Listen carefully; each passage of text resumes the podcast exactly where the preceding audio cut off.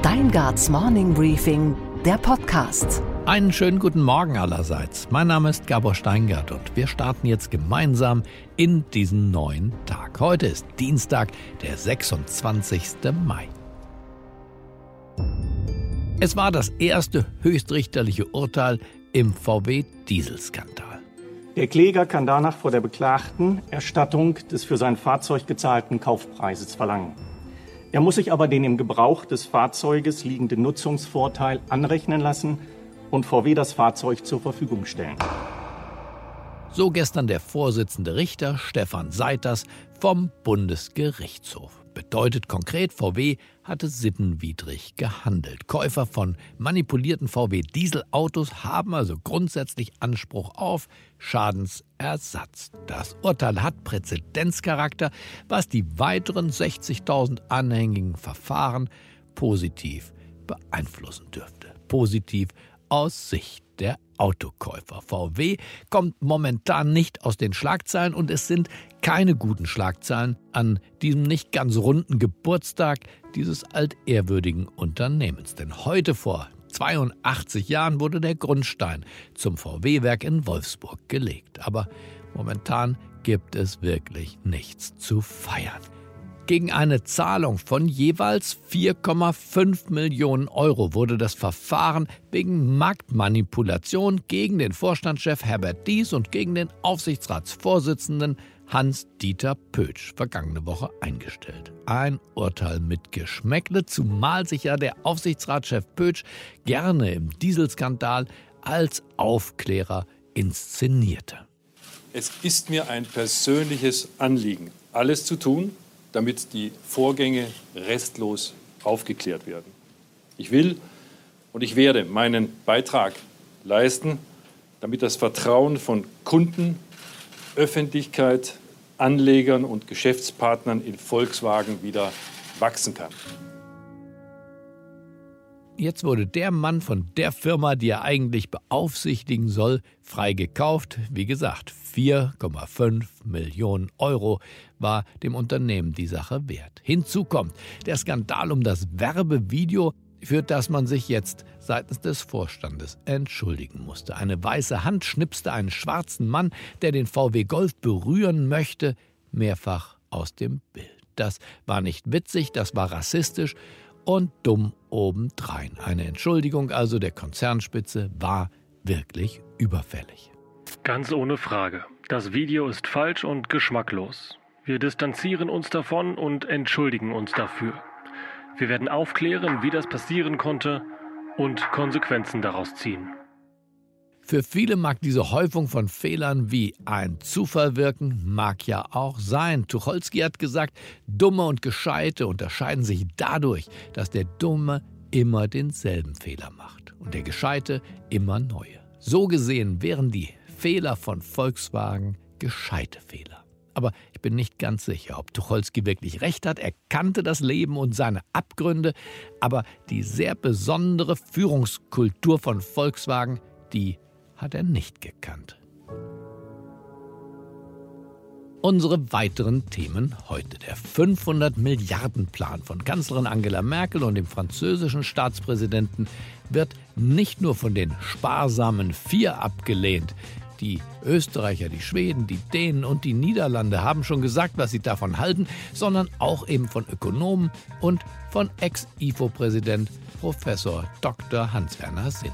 Seine Argumente jetzt gleich hier im Podcast. Stellen Sie sich vor, die EU-Kommission äh, verschuldet sich hier gemeinschaftlich und ein Land wie Italien ist pleite und kann nicht zurückzahlen. Ja, was bleibt denn anders übrig? Soll man dann also äh, den Konkurs der EU anmelden Unsere Börsenreporterin Sophie Schimanski berichtet über eine, naja, nicht neue, aber durch Corona neu befeuerte Idee, nämlich die Idee für eine europäische Digitalsteuer. Und Sie hören, wie ein gesetzliches Relikt versunkener Zeit die weiblichen Vorstandsmitglieder der Unternehmen in Bedrängnis bringt und wie sich dagegen jetzt zu Recht Widerstand wehrt.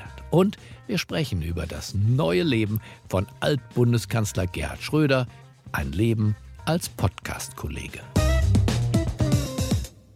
Es sollte der ganz große Aufschlag werden, der Merkel-Macron-Plan zur Rettung Europas vor den wirtschaftlichen Folgen der Pandemie.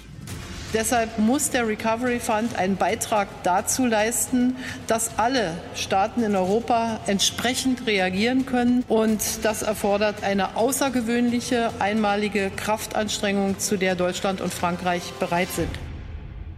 Doch es gab nicht nur Lob, sondern es hagelte auch Kritik von deutschen Ökonomen und vom österreichischen Regierungschef Sebastian Kurz. Denn erstmals will die Europäische Union selbst Kredite aufnehmen. Ist das eigentlich erlaubt?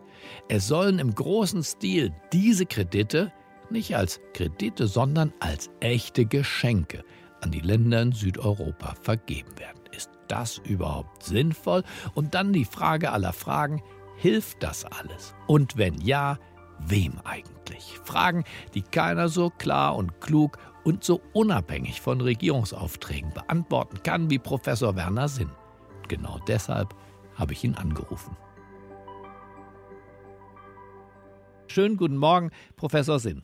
Ja, schönen guten Morgen, Herr Steingart.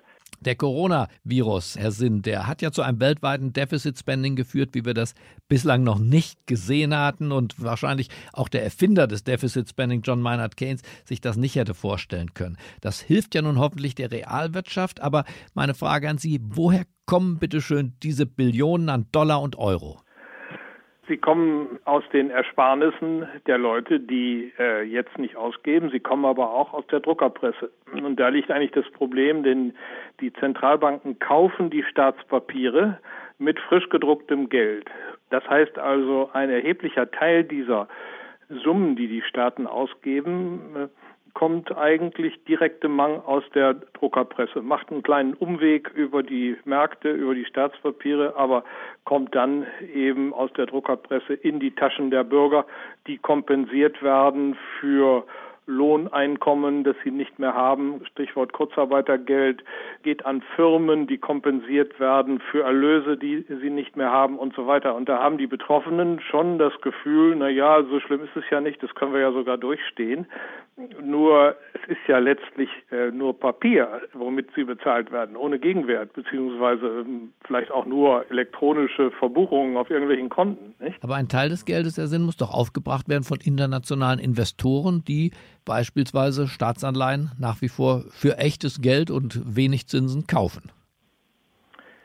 Ja, das wird man jetzt mal sehen, was hier die Proportionen sind. Die Europäische Zentralbank hat für dieses Jahr jedenfalls schon mal angekündigt, für 1100 Milliarden Euro neues Geld zu drucken. Und man munkelt, dass bereits im Juni ein neues Programm mit weiteren 500 Milliarden aufgelegt werden soll. Das sind ja astronomische Summen, wenn man bedenkt, dass die Geldmenge am Beginn der Eurokrise, wo die Wirtschaft auch nicht kleiner war als jetzt, insgesamt nur 1200 Milliarden Euro groß war, also die Zentralbankgeldmenge. Jetzt wird also in einem Jahr dann schon viel mehr dazu gemacht, als damals insgesamt vorhanden war.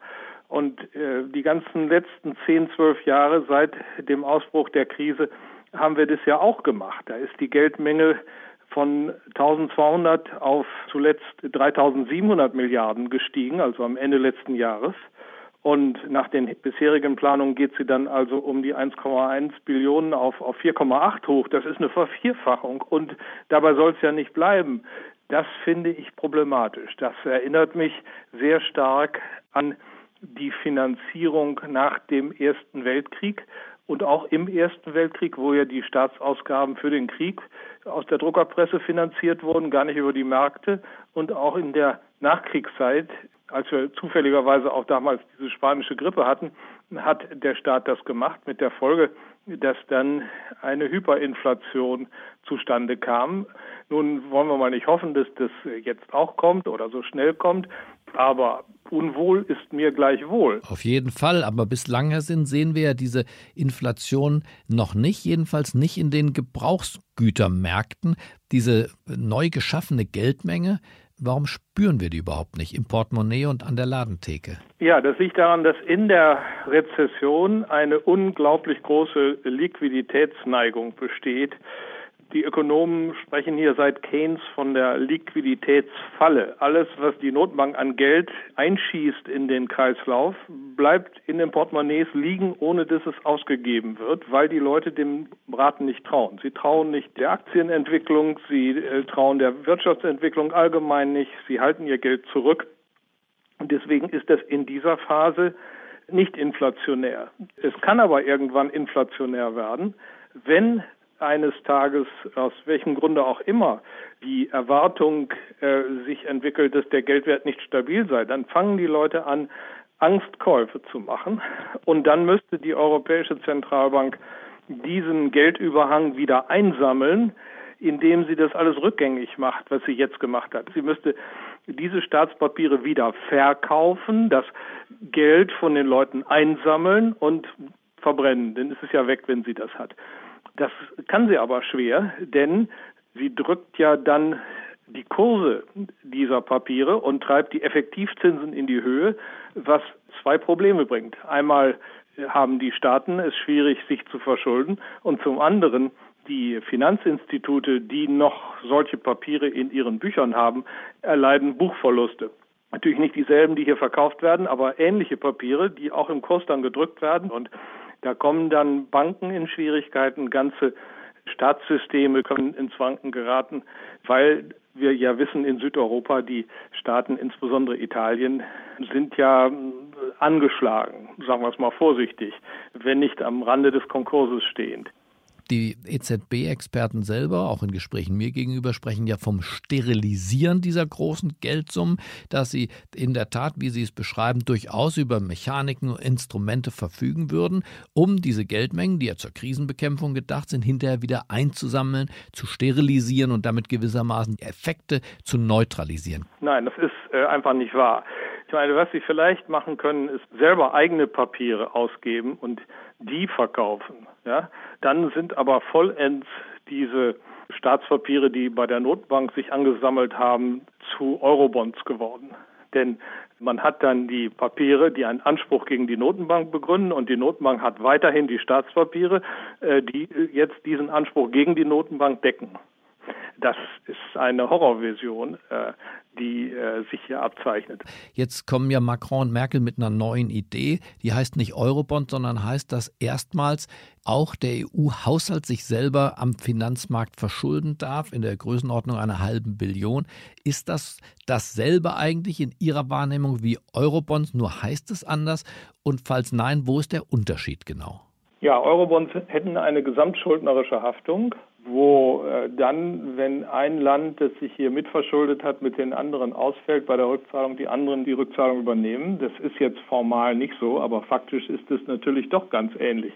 Stellen Sie sich vor, die EU-Kommission äh, verschuldet sich hier gemeinschaftlich und ein Land wie Italien ist pleite und kann nicht zurückzahlen. Ja, was bleibt denn anders übrig? Soll man dann also den Konkurs der EU anmelden oder soll dann Deutschland doch etwas tiefer in die Tasche greifen, um das zu verhindern. Also faktisch kommt diese Konstruktion den Eurobonds sehr, sehr nahe. Also ist nur eine Maskierung in Ihrer Wahrnehmung, weil am Ende tatsächlich doch das stärkste ökonomische Land hier den Ton angibt und für den Kapitalmarkt zunächst ein günstiges Rating besorgt und später, wenn es schief geht, dann auch gerade stehen muss.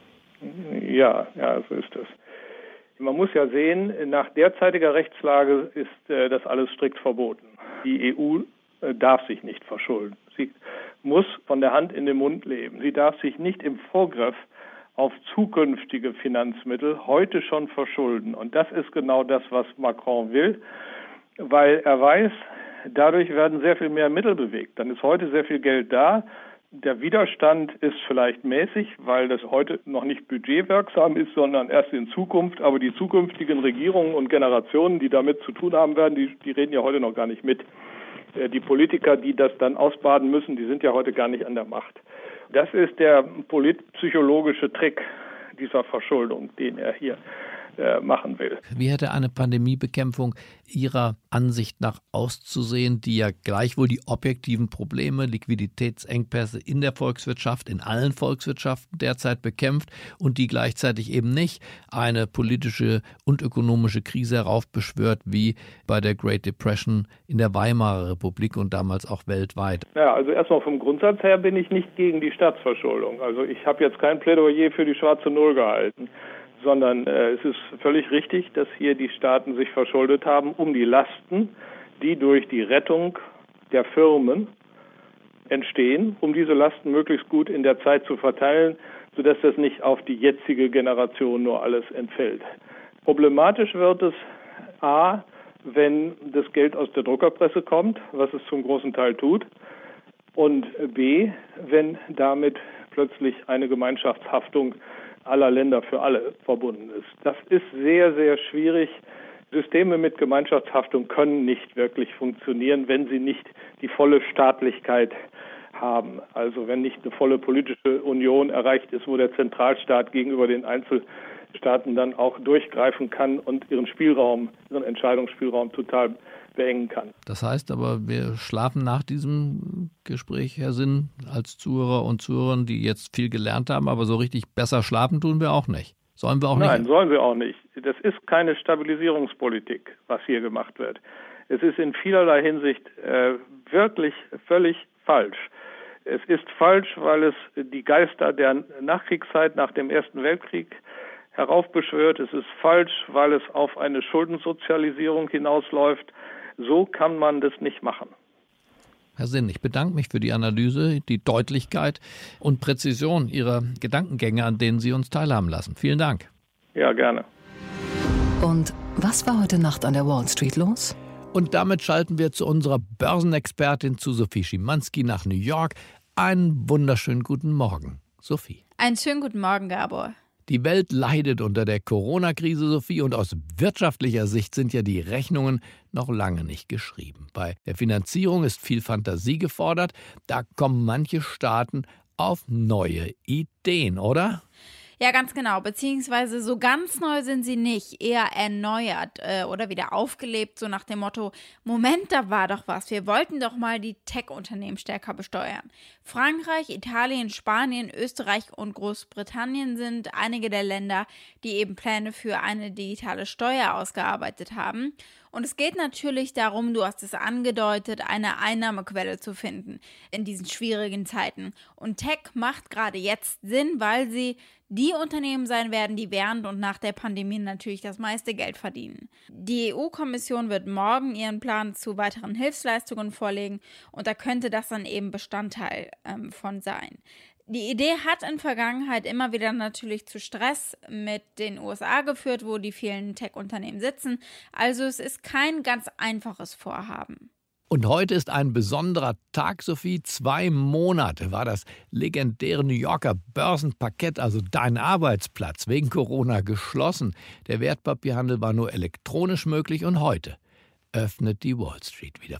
Aber ganz bestimmt ja nicht ohne eine sehr spezifische Sicherheitsvorkehrung. Also, Sophie, worauf musst du als Börsenreporterin künftig achten? Ja, es fängt schon an, bevor man überhaupt auf dem Parkett ist. Man darf nicht mit öffentlichen Verkehrsmitteln hin. Da ist die Gefahr einfach zu groß, dass man sich ansteckt. Und dann müssen alle darauf achten, dass man sich die Hände nicht schütteln darf. Das ist natürlich schwierig, wenn man sich so lange nicht mehr gesehen hat. Natürlich müssen alle Masken tragen und deswegen ist das Essen auf dem Floor auch verboten, damit man die Maske eben nicht abzieht. Und das wird eine Herausforderung, denn freitags zum Beispiel gibt es hier traditionell oft Pizza und die wird dann auch immer geteilt, auch mit mir geteilt. Es gibt Snacks. Das ist also ein Bestandteil ähm, des Tages der Händler, dass sie eben zwischendurch snacken. Aber die Eröffnung des Parketts geschieht wirklich in Baby Steps, wie man hier sagen würde. Die großen Medienanstalten zum Beispiel, die werden erstmal auch nicht wieder aufs Parkett zurückkommen, also CNBC und Cheddar. Und ich denke, wir Reporter sind erfinderisch geworden, schießen Material zum Beispiel von draußen vor der Börse. Und ich glaube, solange es geht, werden wir es vermeiden, aufs Parkett zu gehen. Die Händler werden auch nicht alle gleichzeitig zurückkommen, damit es eben nicht zu voll wird. Und die Direct Market Maker, die an den Posten stehen, zu denen die Händler eben hinlaufen oder hinhetzen, die kommen auch noch nicht zurück. Denn die können gut von zu Hause aus arbeiten. Die Händler brauchen aber diese Tablets, mit denen sie eben rumlaufen immer. Und die funktionieren äh, und dürfen eben nur auf dem Parkett benutzt werden. Und äh, für die war das natürlich dementsprechend ein besonders großes finanzielles Problem. Und der Druck kam dementsprechend offenbar auch von Firmen, die eben auf dem Parkett ihre Stände haben. Und so dürfte es Spannungen gegeben haben vor dieser Entscheidung zwischen ihnen und dem Betreiber der NYSE Intercontinental Exchange. Denn Parketthändler sind eben nicht Angestellte der Börse selbst. Sie arbeiten für verschiedene Banken und Makler und Unternehmen, die eben auf dem Parkett vertreten sind.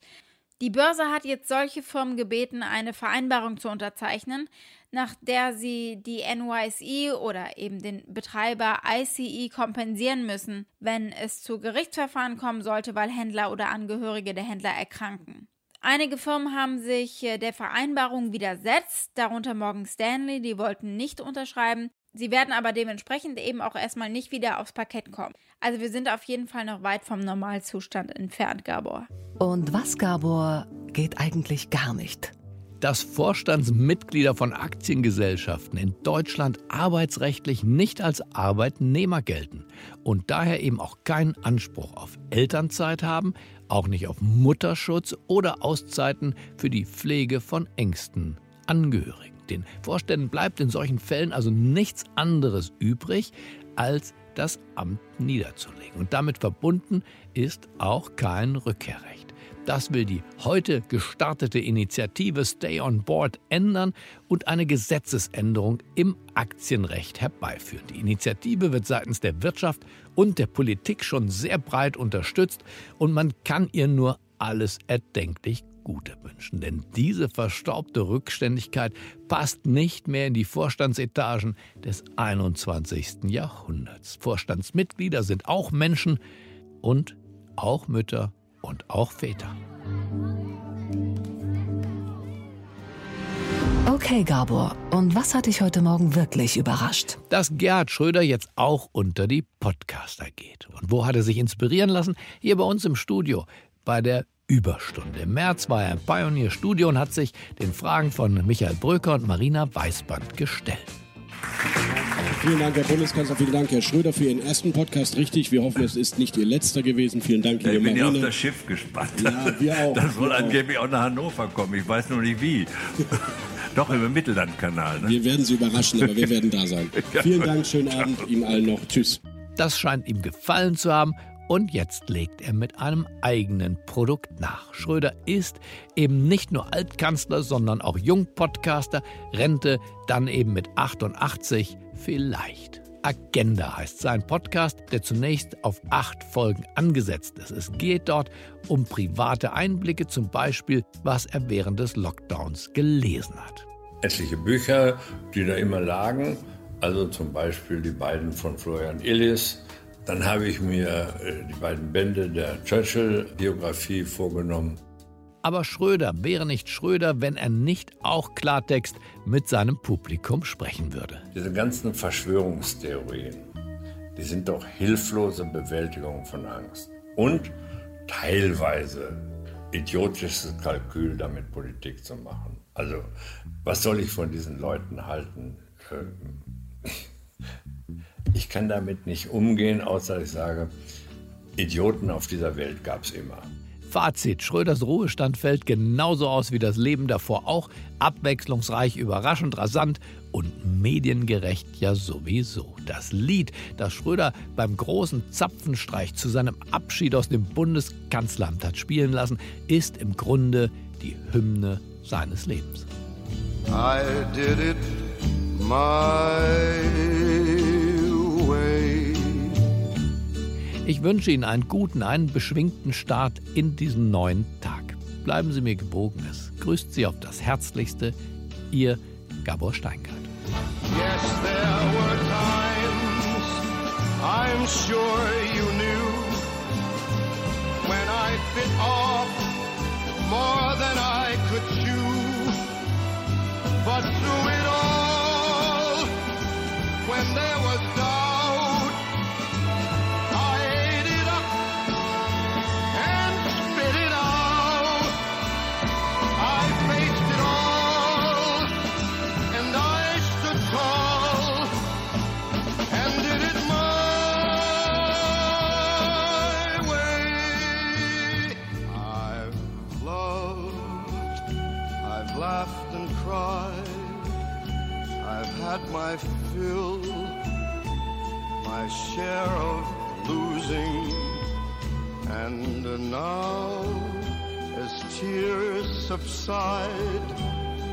find it all so amusing to think I did all that, and may I say, not in a shy way. Oh no, oh no, not me. I did it my what is a man? What has he got?